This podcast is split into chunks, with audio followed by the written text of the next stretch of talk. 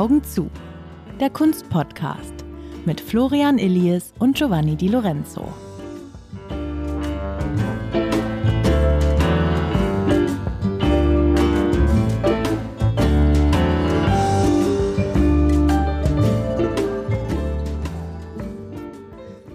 Liebe Zuhörerinnen, liebe Zuhörer, herzlich willkommen im neuen Jahr.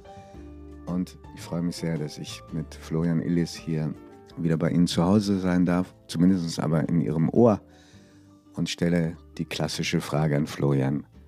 Was siehst du, wenn du die Augen schließt und an Otto Dix denkst? Ich die Augen schließe und an Otto Dix denke, dann sehe ich tatsächlich sehr viele Desaster vor mir. Ich sehe den Krieg, ich sehe das ausufernde Großstadtleben, ich sehe schreckliche, verzerrte Gesichter. Also ich sehe sehr viel Dramatik. Ich sehe mitten hinein in die Abgründe des 20. Jahrhunderts. Ja, das klingt so wahnsinnig düster, aber wir haben uns ihn auch ausgesucht, weil er der vielleicht vielseitigste Maler ist, den wir bislang hier vorstellen durften. Sodass man sich manchmal fragt, wo ist jetzt das Otto Dix-typische? Wir haben ihn ausgesucht, weil wenige Künstler auch zeitgenössische so beeinflusst haben wie er. Also hat eine tiefe Spur hinterlassen. Manche sagen, er ist einer der wirkungsmächtigsten deutschen Künstler des 20. Jahrhunderts gewesen. Insofern eine unglaublich faszinierende, widersprüchliche Gestalt. Auch und gerade in Zeiten, die von der Nachrichtenlage her von kriegerischen Auseinandersetzungen geprägt sind, weil er hat nicht nur den Krieg bemalt, er hat am Krieg teilgenommen. Ja, und er ist mit diesen Bildern und diesem Erleben des Krieges wirklich einer der ganz großen Chronisten, vor allem des Ersten Weltkriegs geworden, da er ihn auch überlebt hat. Denn wir haben viele große deutsche Maler, August Marke, Franz Mark, die den Krieg nicht überlebt haben oder wie Ernst Ludwig Kirchner, die so große seelische Schäden davongetragen haben, dass sie letztlich dann keinen Bilder dafür gefunden haben. Aber Otto Dix hat eben beides, sowohl für die Begeisterung als auch für die Ernüchterung und für das Grauen Bilder gefunden. Ich glaube, das sind die bekanntesten Motive, die man von ihm vor Augen hat. Aber wir beide wollen heute auch versuchen, die Vielschichtigkeit seines Werks zu erzählen. Zu erzählen, er ist 78 Jahre alt geworden und er hat wirklich so viele Zeiten erlebt, in so vielen Stilen gemalt und man kann anhand seines Werkes wirklich auch eine deutsche Geschichte der Zeit vom Kaiserreich bis 1969, als er gestorben ist, zeichnen. Kunstgeschichtler sagen, er steht auch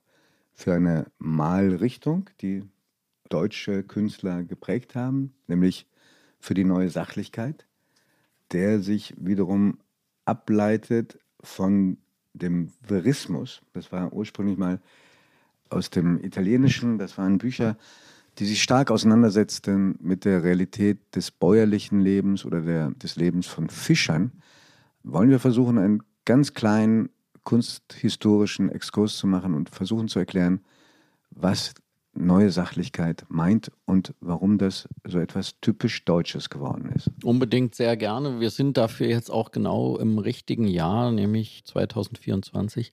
Vor 100 Jahren hat in der Mannheimer Kunsthalle eine Ausstellung stattgefunden, die diesen Titel trug. Neue Sachlichkeit. Ja. Und die ist eigentlich die stilprägende Ausstellung gewesen.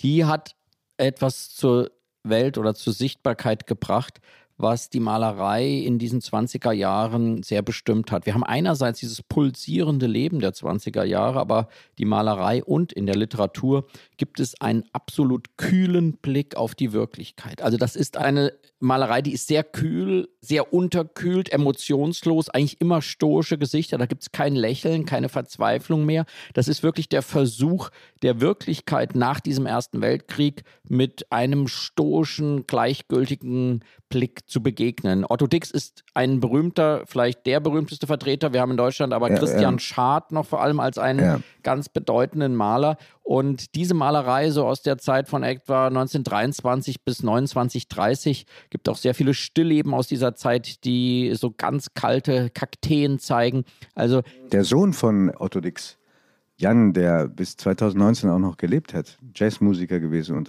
sich um den Nachlass des Vaters gekümmert, Der sagt, er war der Begründer der neuen Sachlichkeit. Und einen Namen müssten wir unbedingt noch erwähnen, George Gross. George Gross, ja. Mit dem Otto Dix befreundet war und der ganz vielen, die uns jetzt zuhören, wahrscheinlich auch ein Begriff ist. Was zu den Ausführungen nicht so ganz passt, also zu deinen Ausführungen nicht ganz so ganz passt, ist, dass diese Bilder aus den 20er Jahren, sowohl von George Gross, aber auch von Otto Dix, die haben ja nicht die Menschen so abgebildet, wie sie sind, sondern ganz stark ins Karikaturenhafte verzerrt. Es waren Zerrbilder von Menschen. Wie passt das mit dem Anspruch zusammen, Realität abbilden zu wollen? Ja, das ist eine sehr gute Frage. Ich glaube, das zeigt, wie viele Stile gleichzeitig nicht nur bei Otto Dix, sondern auch in diesen 20er Jahren stattgefunden haben. Also dieses, was wir als klassische neue Sachlichkeit bezeichnen, das ist eigentlich etwas, was man auch schon bei Otto Dix zum Beispiel ganz früh sieht in den Bildnissen seiner Eltern. Ein ganz ich würde sagen, immer schonungsloser Blick auf den Menschen. Und das können die Eltern sein, das kann die Geliebte sein. Nie sahen Geliebte weniger attraktiv aus als in dieser Malerei der neuen Sachlichkeit. Sehr mm, unterkühlt, sehr unterkühlte Bilder. Gibt ein sehr wichtiges, zentrales Buch dazu, liebe Zuhörer, liebe Zuhörer, wenn Sie dazu etwas lesen wollen. Das heißt Verhaltenslehren der Kälte von Helmut Lehten, Lebensversuche zwischen den Kriegen. Da erzählt er, wie dieses Ideal des Unterkühlten, des Coolen, das Wort gab es damals eben auch schon eigentlich für Bertolt Brecht, auch für Ernst Jünger und für die Maler äh, zu so einem prägenden Wort wurde. Daneben gab es aber, was du gerade ansprichst, George Cross oder auch Dix,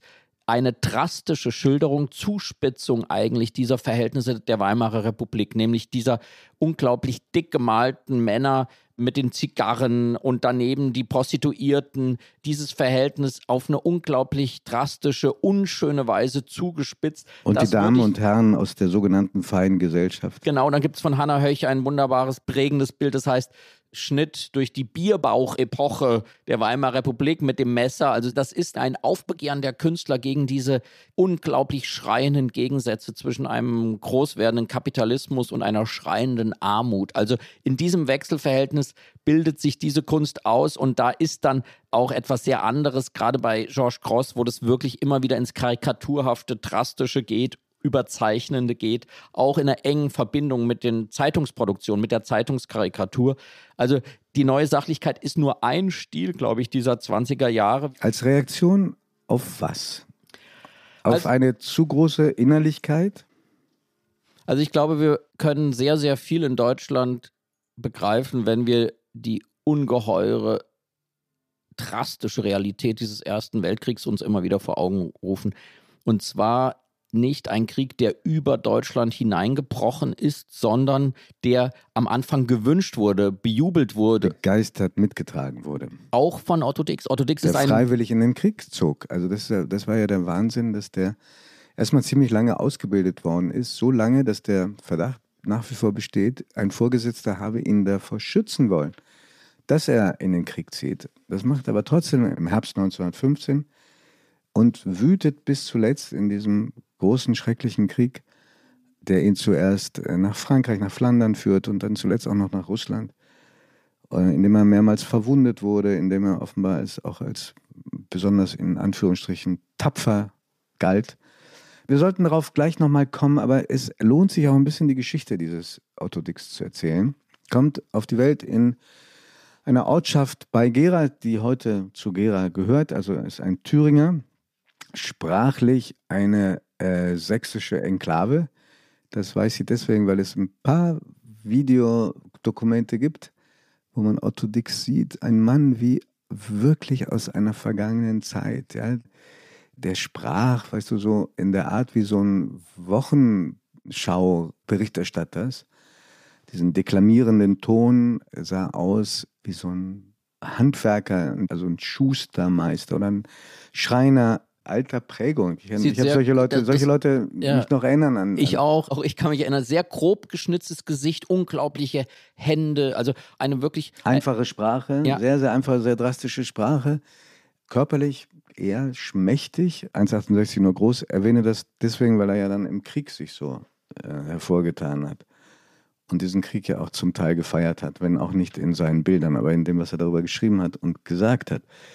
Und dann dazu eben dieses ganz starke Sechselnde. Und ein Mann mit vielen Schrullen, also der hat ungern geredet, berichtet sein Sohn. Wenn man mit ihm spazieren gegangen ist, dann hat er kaum ein Wort gesagt und wirklich nur, wenn er ausdrücklich gefragt wurde, ein merkwürdiger Kauz, ein Kauz, aber eben mit ein, einer unglaublichen, sollen wir so sagen, Lebenslust von Anfang an. Also er warf sich ja, permanent in das Leben hinein, in Affären, in den Krieg, ins Essen, ins Trinken. Also eine Figur, die man wird auch wirklich immer wieder als Gegenbeispiel zu diesen ganzen anderen Künstlern, deutschen Künstlern dieser Zeit gezeichnet, die ja dann doch auch oft was Intellektuelles hatten. Das hatte er überhaupt nicht. Das Nein, war ein war wirklich auch, er war auch nicht Instinktmensch, ein Instinkttyp, der auch aus dem Instinkt heraus malt. Absolut. Und wiewohl er aus einer durchaus klassenbewussten Familie stammte, der Vater war Eisenbahner und Metallarbeiter bei der Eisenbahn, Mutter Näherin, Vater war Sozialdemokrat, mit stolz auf das, was die beiden geleistet haben. Die beiden Eltern erkennen auch das künstlerische Talent des Jungen, was nicht so häufig äh, vorkam.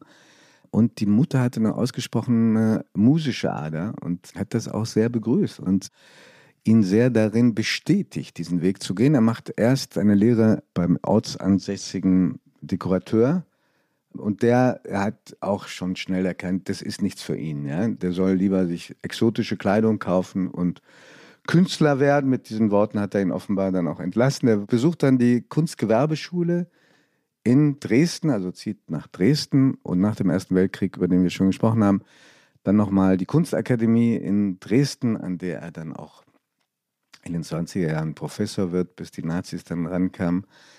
Also, er geht eine ganz klassische Ausbildung, ähm, hat relativ schnell Erfolg, also wird jedenfalls beachtet in den 20er Jahren. Unter anderem hilft ihm auch zu einer gewissen Bekanntheit der Freund George Gross, der eben anders als Dix durchaus politisch war, ähm, der Kommunist war, sich dazu bekannt hat, der dann auch in die Emigration ging, als die Nazis an die Macht kamen, nach New York ging, während Otto Dix dann sein Wort sprach, ich bleibe da, wo meine Bilder sind. Obwohl die Familie ihn drängte, gerade seine Frau, lass uns doch in die Schweiz gehen. Ich fände es überraschend, wenn man ihn so sieht, dass er dieses ganze politische vollkommen ablehnt. Also man könnte sich auch durchaus ihn vorstellen als einen politisch engagierten Künstler, aber das ist für ihn offenbar überhaupt nicht das Thema. Es geht ihm immer um das Leben letztlich und Politik ist da ihm viel zu kompliziert, viel zu fern und er ist vor allem, um zu deiner Frage zurückzukommen, nach diesem Erlebnis des Krieges ist er in einer besonderen Weise auch letztlich der richtige Maler, um das zu malen, weil er ist selbst einer, der verführt gewesen ist. Also deswegen ist es, glaube ich, der richtige Maler, der Verführte, der dann in dem Jahr 1914 noch quasi wie so Visionen des Krieges malt. Das sieht aus wie Silvesterexplosionen, ganz äh, unglaubliche futuristische Bilder, weil man da noch hoffte, der Krieg würde eine Katharsis, eine Läuterung, etwas ganz Besonderes liefern. Und das malt er erst. Es hängt ein ganz wunderschönes Bild aus dieser Zeit. Man muss wirklich sagen, wunderschön, weil es diese Vision eines schönen Krieges in sich trägt, jetzt in dem, äh, in dem neu eröffneten Kunstpalast in Düsseldorf gerade vor ein paar Wochen gesehen habe und nochmal dachte, unglaublich. Er hat selbst quasi schon 1914 noch seine Vision eines Krieges gemalt, musste dann aber ab 1915 im Schützengraben die Realität erleben und mhm. kam dann in ein Deutschland zurück, was scheinbar unzerstört war. Das ist ja immer bis heute das verstörende Phänomen dieses Ersten Weltkriegs. Deutschland hat davon keine Schäden davon getragen, nur die Menschen, die gekämpft haben, haben Schäden davon getragen, am Körper, in der Seele. Die malt er auch ganz, ganz viel. Die Kriegskrüppel, die zwei Millionen, zwei Millionen Kriegsversehrte, ja. das muss man sich mal vorstellen. Und, äh, Niemand malt sie so oft wie er. Also das ist ja. für ihn ein Zeichen dieses Krieges. Mm, mm, du sagtest, er war ein Verführter. Ich, ich denke, er war ein Opfer des Zeitgeistes und Täter. Ja. Denn wie einige andere auch, die ich auch noch persönlich kennengelernt habe und die den Krieg erlebt haben, allerdings den Zweiten Weltkrieg, die sagen, furchtbares Erlebnis, ganz große Scheiße, um mit Helmut Schmidt zu sprechen. Aber im Nachhinein will man es doch nicht missen, weil es vielleicht die intensivste Erfahrung des Lebens war. Für uns sehr schwer nachzuvollziehen, diesen Spagat. Aber ich lese dir mal vor, was Otto Dix über den Krieg gesagt hat der Krieg war eine scheußliche Sache, also das, dieser Satz hätte immer auch von Helmut Schmidt kommen können. aber trotzdem etwas Gewaltiges. Das durfte ich auf keinen Fall versäumen. Man muss den Menschen in diesem entfesselten Zustand gesehen haben, um etwas über den Menschen zu wissen. Alles muss ich sehen. Alle Untiefen des Lebens muss ich selber erleben. Deswegen gehe ich in den Krieg. Ja, ich glaube, das ist eine vollkommen echte, wahre, authentische Aussage von ihm, die einen ein bisschen schaudern lässt, weil man sieht auch noch so viele andere Dinge, die er sehen muss mit eigenem Leib und die er sehr drastisch beschreibt. Es gibt, glaube ich, keine hässlichere Neugeborenen als die, die Otto Dix malen. Das sind seine eigenen Kinder. Da ist man ganz erschüttert. Da ist nichts von Schönheit oder Kindchenschema. Das sind Menschen, die quasi geschockt sind, plötzlich in die Welt hinausgeworfen oder hineingeboren zu sein. Er malt das Prostituiertenmilieu ohne jede Verführungskraft als etwas ganz Schreckliches, als ein Milieu der Verlorenheit. Und er malt eben dann später auch diese Kriegskrüppel, diese Erlebnisse des Krieges in, in dieser Drastik. Also er hat sich immer in die Extreme des Lebens begeben, um das zu malen und das hat er wahrscheinlich auf eine Weise wie kein anderer und, und, äh, sich hineingeworfen und deshalb auch so genau malen können. Ja, und er hat, ich bin ja der Überzeugung, dass das einen Menschen auch verändert und fürs Leben zeichnet. Er hat auch selber getötet. Das ja. geht aus Briefen hervor, die er geschrieben hat. Und er hat es wohl ganz gerne gehabt, ab und zu den einen oder anderen Kollegen auch zu schocken mit einem Satz wie diesem, den kann ich dir jetzt nicht ersparen. Du kannst dir nicht vorstellen, was das für ein Gefühl ist, wenn du einem anderen das Bajonett in den Wanst rammeln kannst. Also er erlebt und macht das auch mit, erlebt auch die Lust an der Gewalt, an der Zerstörung, am Töten.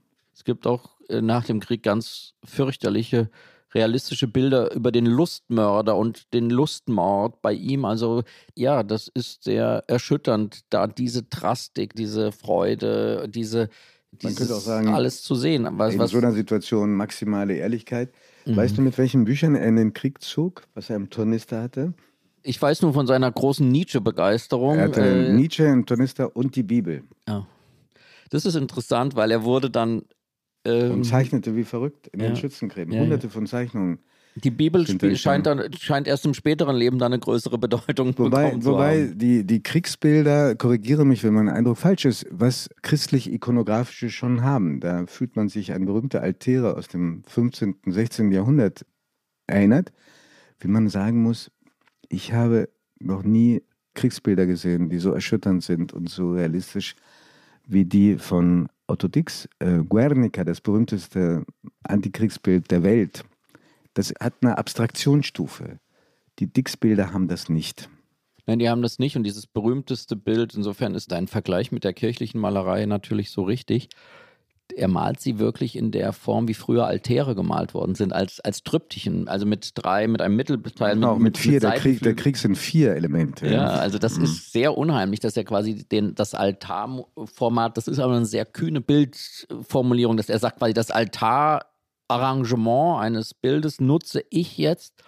Erst malt er in den 20er Jahren ein, ein Triptychon über die Großstadt, wo er quasi das ganze Verkommene Berlins malt. Übrigens hochinteressant, kann man oft den Ort selbst am besten beschreiben und malen, wenn man am Ort selbst nicht mehr ist. Nämlich aus Dresden malt er über Berlin und malt dieses ungeheure Großstadt-Triptychon und dann in dem, eben... In dem die Figur des Krüppels ja. und das Motiv des Krieges aber auch vorkommt. Auch, auch vorkommt und dann 1929 bis 33 dann dieses ungeheure Bild, äh, dieses Triptychon über den Krieg, das heute in Dresden hängt was völlig verrückterweise erst 1968 von der DDR angekauft wurde. Also Man kennt die Kaufsumme, sie war damals sehr, sehr hoch, 500.000 Mark West.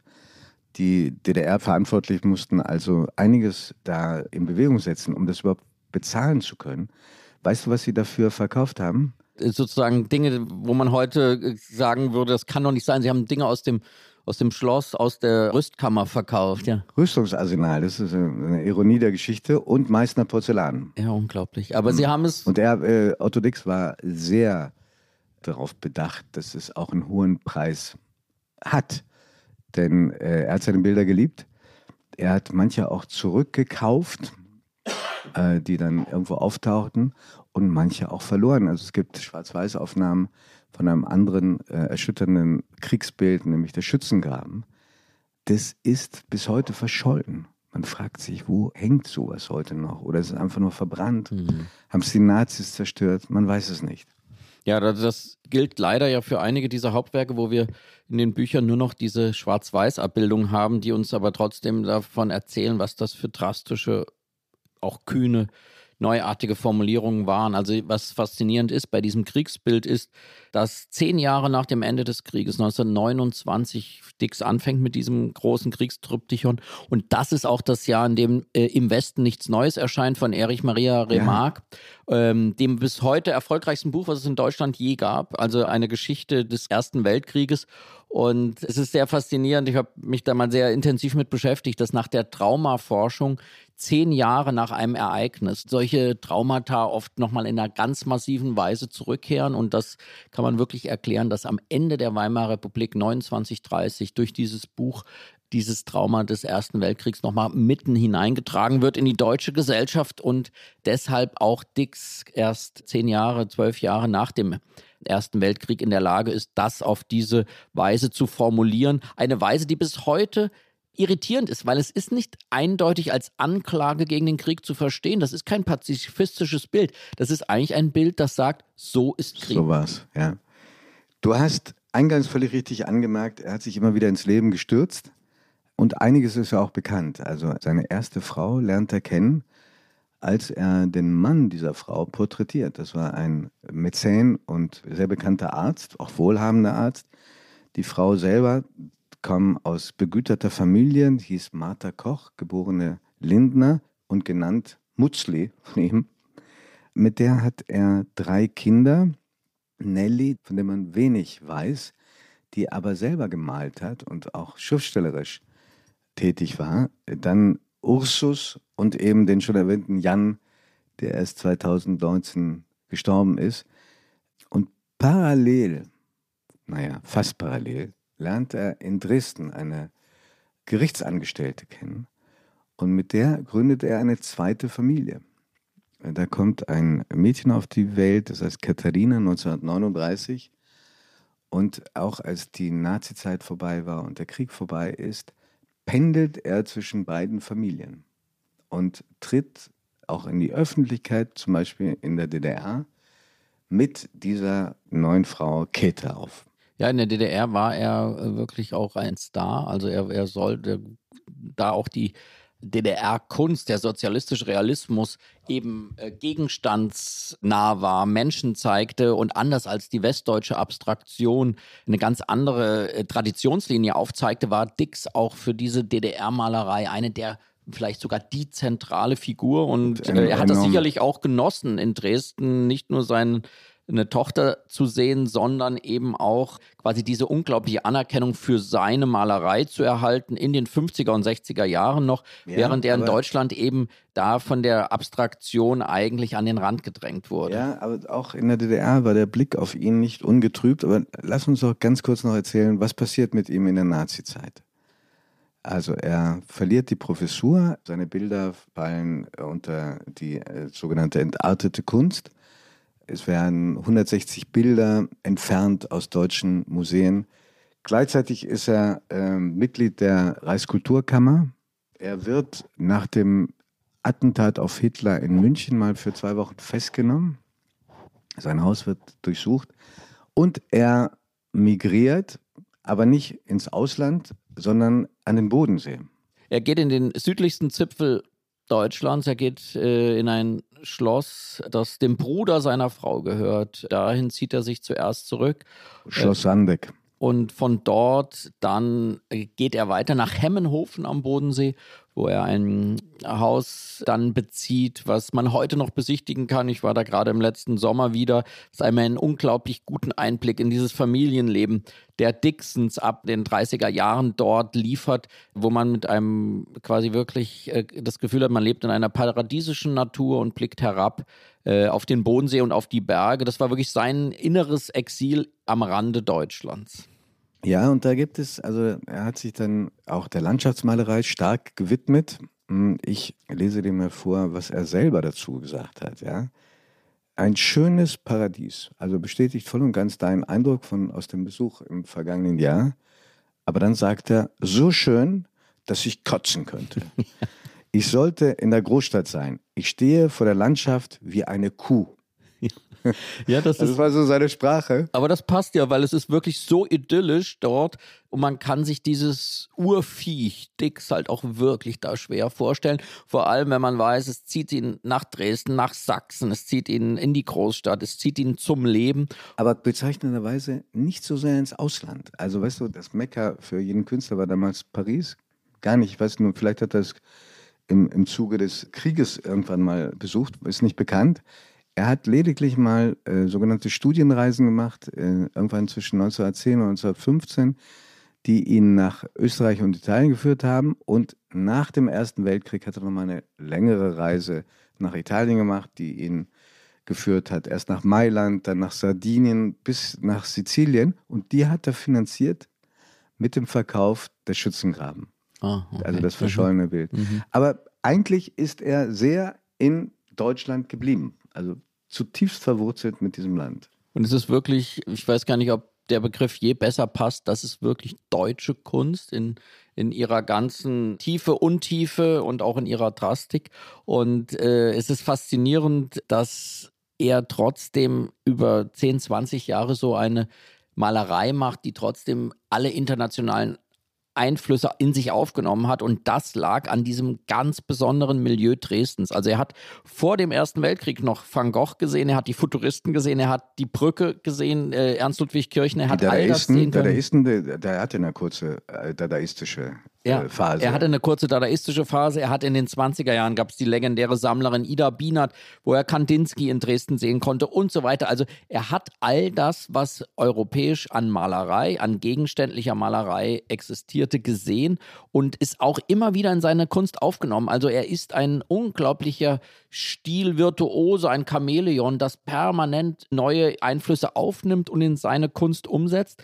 Und die größte, überraschendste, irritierendste Wandlung geschieht dann ab 1933. Als er diese Landschaftsbilder macht, die aber jetzt gerade aus Anlass einer äh, Ausstellung, einer wirklich sehenswerten Ausstellung ähm, in den Deichtorhallen hier in Hamburg, fantastisch kuratiert, nämlich Dix und die Gegenwart, die nicht nur so viele bedeutende Bilder zeigt von Otto Dix, sondern auch Künstler, die bis in die Gegenwart hinein von Otto Dix beeinflusst wurden. Ganz berühmte wie Lucien Freud, Tübke, der DDR-Maler. Also ich finde, jeder, der nach Hamburg kommt, sollte sich diese Ausstellung anschauen. Er muss sich natürlich auch Caspar David Friedrich anschauen, aber Ja. wenn er das gesehen hat, darf er auch zu Otto Dix, wenn mir dieser Einspruch Ah, äh, er, erlaubt. also wenn du jetzt mit, wieder mit deinem Caspar David Friedrich kommst, da Wenn wir jetzt ja, Leute nach Hamburg zum Reisen leiten im Januar, dann müssen wir sie zu Caspar David Friedrich und zu Otto Dix. Ja, aber äh, also wenn du es jetzt schon erwähnst, dann sage ich dir, es gibt ein Landschaftsbild,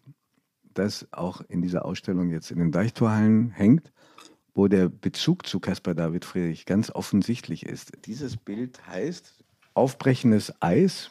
Also er guckt offenbar von der deutschen Bodenseeseite auf den Schweizer Ort Steckborn und man sieht eine Art Gewitter über dem Eis. Und dieses Bild und andere Bilder, zum Beispiel den Judenfriedhof in Randig, die Raben in einer an sich idyllisch, auf den ersten Blick idyllisch wirkenden äh, Landschaft, die werden gerade in dieser Ausstellung als politisierte Landschaften interpretiert. Glaubst du, dass das beabsichtigt war? Weil es ja zum Teil Bilder sind, die auf den zweiten Blick auch was sehr Bedrohliches haben und gar nichts Liebliches. Ja, er musste, also die, die Friedrich-Einflüsse hat er natürlich in Dresden aufgesogen in seinen Jahrzehnten dort. Da gehörte es einfach so zum täglichen Bilderschatz, den man angeschaut hatte. Das war, das war der Bezug zu dem Eismeer. Zum Eismeer- äh, äh, Bild, Eismeer das, Friedrichs. eins, eins der berühmtesten Bilder, das in der Kunsthalle in Hamburg hängt. und Werbung. Liebe Hörerinnen und Hörer, kennen Sie schon das Kunstmagazin der Zeit? Mit der Weltkunst erleben Sie jeden Monat die schönsten Seiten der Kunst. Sie wollen das Magazin unverbindlich testen? Dann bestellen Sie Ihr persönliches Kennenden-Exemplar gratis unter www.zeit.de/slash Weltkunst-Podcast. dann versucht er natürlich er weiß, er darf jetzt nicht äh, seine Anklage gegen das Regime in Malerei umsetzen, weil das äh, würde für ihn tödlich enden oder zumindest mit Haft in dieser Zeit. Also er sucht einen Ausweg, er malt Landschaften in altmeisterlicher Weise. Man denkt manchmal, das seien Landschaften deutscher Maler aus dem 16. Jahrhundert, aber er malt eben diese Hegau-Landschaft, diese Bodenseelandschaft dort. Und ich glaube schon, dass so aufziehende Gewitter, solche Verdüsterungen der Landschaft, das sind ja wirklich Landschaften, die nur scheinbar idyllisch sind. Man will da gar nicht reingehen. Das ist wirklich auch der deutsche Wald, der deutsche Tannenwald wirklich undurchdringlich. Ja. Undurchdringlich ja. und man will da wirklich nicht rein. Also das ist schon, glaube ich, er ist nicht einer, der jetzt zu viel Symbolik reinlegt, aber die Grundsymbolik zu sagen, in dieser Natur, die ich hier jetzt gerade male, da steckt sehr viel Dunkles, Gefährliches und das hat etwas mit diesen 30er Jahren zu tun. Ich glaube, das ist völlig richtig. Hm. Wir haben schon gesprochen über den großen Einfluss, den er dann in die sich nach dem Krieg neu gründende DDR hatte. Da wurde er auch bis zuletzt durchaus geehrt und es gab Ausstellungen, Auszeichnungen. Er, er wurde Mitglied von wichtigen Akademien im Westen wie im Osten. Aber sozialistischer Realismus war das nicht, sodass es da auch Töne der Kritik gab. Ja, ich glaube, er passt wirklich in gar kein Schema hinein, wie wir gesehen haben vorhin bei der neuen Sachlichkeit. Eigentlich ist er viel zu drastisch und äh, er wahrt eigentlich nicht die kühle Fassade der neuen Sachlichkeit in allen seinen Bildern. Er wird natürlich auch oft als Expressionist bezeichnet, äh, weil er äh, diese Malerei aus dem Ersten Weltkrieg vor allem expressionistisch gestimmt ist. Aber da kommt so viel anderes hinein. Und natürlich ist er auch für einen sozialistischen Realismus, wie ihn sich die DDR so quasi äh, sortenrein wünschte, nicht zu haben, denn er zeigt ja die Untiefen der Gesellschaft. Und das genau war natürlich die Idee der DDR-Malerei, so eine ideologische Kunst zu erschaffen, wo alle Menschen gleich sind und wo äh, Frieden auf Erden und äh, zwischen den Werktätigen herrscht. Dazu stand natürlich Dix auch nicht zur Verfügung. Der ja. war ein rein rebellischer Kopf, der ließ sich nicht eingemeinden von keiner Zeit. Er hat sicherlich die Anerkennung genossen, er hat genossen, dass realistische Malerei geschätzt wurde, aber er war nie für eine Ideologie zu vereinnahmen. Das macht ihn ungeheuer sozusagen geradlinig in ja, seiner Kunst. Ja, und, und spiegelbildlich auch im Westen war er dann na, sagen wir mal, ein bisschen an den Rand gedrängt, weil die abstrakte Kunst das Maß aller Dinge schien, für die er nur Verachtung übrig hatte. Also, ich weiß nicht, ob du mal mitbekommen hast, wie er darüber geredet hat. Das taugt für Tapeten und Frauenkleider. Völlig in Ordnung. Wenn, merkwürdiger Vergleich. ja. Aber damit, damit konnte er gar nichts anfangen. Und das ist auch konsequent, einfach sich selbst treu zu bleiben. Wir haben so viele Beispiele von alt werdenden Malern, die dann versuchen, im Stile der zeitgenössischen Kunst zu malen, die sind so grauenvoll, dass man ihm nur dankbar sein darf, dass er weiterhin so gemalt hat. Das wird dann auch bei ihm ein bisschen lieblicher. Da gibt es so äh, Bilder von Katzen und von Blumen in diesen 60er Jahren, 50er Jahren. Das äh, immer noch mit derselben Drastik gemalt, aber es sind jetzt eben Katzen und Blumen geworden bei ihm. Aber er bleibt sich treu und äh, das ist, glaube ich, wirklich so eine Figur, die einfach sich wie so mit einem derben Blick und einem kräftigen Pinsel von 1912, 13 bis 1969 durch die deutsche äh, Landschaft pflügt. Man kann nicht sagen durch die deutsche Seele, aber durch den deutschen Körper, würde ich ja. sagen. Und es holt ihn, kleinen Sprung nochmal zurück, auch der Krieg nochmal ein, weil da war er schon 52 oder 53, er wird nochmal eingezogen. So zum Volkssturm und er gerät in Kriegsgefangenschaft in Frankreich und kommt nochmal fast ein Jahr lang in Gefangenschaft. Und als er, da hat er auch sehr viel gemalt, aber als er da zurückkommt nach dem Zeugnis seines Sohnes, da war er tief verbittert und offenbar verstörter als nach seiner Rückkehr aus dem Ersten Weltkrieg. Ja, ich glaube, diese Wiederholung dieses Ereignisses und die Wiederholung dann letztlich der Sinnlosigkeit, die er dann zweimal erlebt hatte in zwei Weltkriegen, die hat ihn restlos alle frühe äh, Begeisterung für den Krieg ausgetrieben. Aber er hat eine Sache einmal gesagt, er hat sehr wenig ja über seine Malerei gesprochen, aber eine Sache gesagt, die mir sehr wichtig erscheint. Er hat einmal gesagt, er hatte die Malerei, um diese Bilder, die er in sich trug aus den Kriegen oder aus dem Schrecklichen, was er sonst im Leben erlebte, von sich loszumalen. Mhm. Und ich glaube, das ist fast therapeutisch für ihn gewesen. Er hat es nicht in sich reingefressen, all seine Schuld, auch nicht die Zerrissenheit zwischen den beiden Familien am Bodensee und in Dresden, nicht die ganz vielen Frauengeschichten, nicht die Erlebnisse, die er in Berlin hatte, in Dresden, schreckliche Erlebnisse in den Kriegen. Er malt einfach alles in Öl auf Weinland, er zeichnet es und dadurch ist er in irgendeiner Weise offenbar auch durch die Zeiten durchgekommen. Ja, und du hast, das Wort ist noch frisch in meinem Ohr gesprochen, von seinem Drang, sich ins Leben zu stürzen. Ähm, es gibt auch eine Seite an ihm, ähm, die zum Teil unter Verschluss ist, immer noch. Nämlich er war ein Erotomane. Ja, es muss hunderte von erotischen Zeichnungen von ihm geben. Einer habe ich hängen gesehen bei einem Freund von mir, der ein großer Sammler ist. Das hängt bei dem auch so gut sichtbar im Wohnbereich. Ähm, heute, glaube ich, würde sich kaum einer von uns trauen, ein so pornografisch anmutendes Bild in, wo, ins Wohnzimmer zu hängen. Das verbindet ihn auch nochmal mit George Gross. George Gross, ja. Äh, mit Übrigens der Gross ganz wichtig. Der erlitt, im, äh, als kaum war er eingezogen und an der Front, einen Nervenzusammenbruch und war für den Krieg nicht mehr zu gebrauchen. Ja. Hm.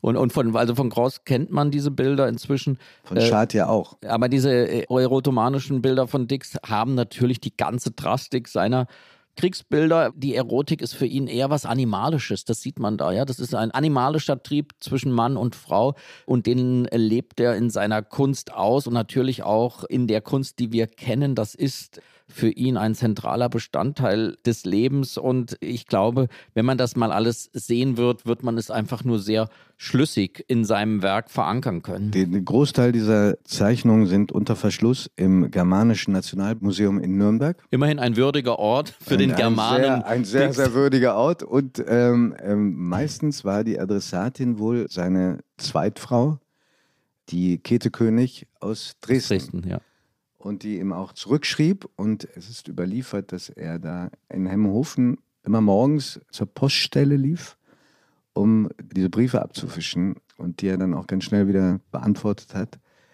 Also er muss auch noch äußerst vital gewesen sein bis ins hohe Alter. Dann allerdings trafen ihn zwei Schlaganfälle. Und der zweite ist wohl dafür verantwortlich, dass er mit 78 Jahren gestorben ist und begraben wurde in Hemmenhofen, wo er 33 Jahre gelebt hatte. Ja, die Werke von ihm, liebe Zuhörerinnen, liebe Zuhörer, können Sie also zurzeit so ausführlich und umfangreich wie sehr selten in den Deichtorhallen sehen in der Ausstellung Dix und die Gegenwart. Ansonsten natürlich das große Tryptychon in Berlin in der Nationalgalerie, in Dresden das Kriegstryptychon und in Stuttgart das ungeheure Bildnis von Anita Berber, das neusachliche, ja. äh, ikonische Bild äh, von ihm. Und dort überall bekommt man einen Eindruck von der Vielschichtigkeit und der Drastik dieses deutschesten Künstlers des 20. Jahrhunderts. Der vielleicht aber eher bleiben wird als George Gross. Was meinst du? Ja, er hat dann doch mehr ikonische Bilder geschaffen in, in der Fülle. Er hat sich mehr hineingeworfen. Er ist selbst Teil dessen geworden und gewesen, was er gemalt hat. Und er wird sicherlich eine große bleibende Figur des 20. Jahrhunderts der deutschen Kunst sein. Liebe Zuhörerinnen und liebe Zuhörer, ich hoffe, wir haben Sie ein bisschen neugierig machen können auf Otto Dix, so Sie ihn noch nicht kannten. Seine Bilder passen auch in diese Zeit und auch wenn wir viele drastische Schilderungen vorgenommen haben. Es lohnt sich und es ist auch nicht nur bedrohlich, was er gemalt hat. Nein, und trotzdem versprechen wir Ihnen in vier Wochen, wenn wir mit einem neuen Augen zu Podcast zu Ihnen nach Hause und in Ihre Ohren kommen, wie Giovanni es gerade nannte, dann werden wir uns einem Künstler widmen, der lieblicher ist, der Bilder gemalt hat, bei denen auch wieder das Adjektiv schön passt. Okay, also vielen, vielen Dank fürs Zuhören und wir hören uns wieder im Februar. Vielen Dank.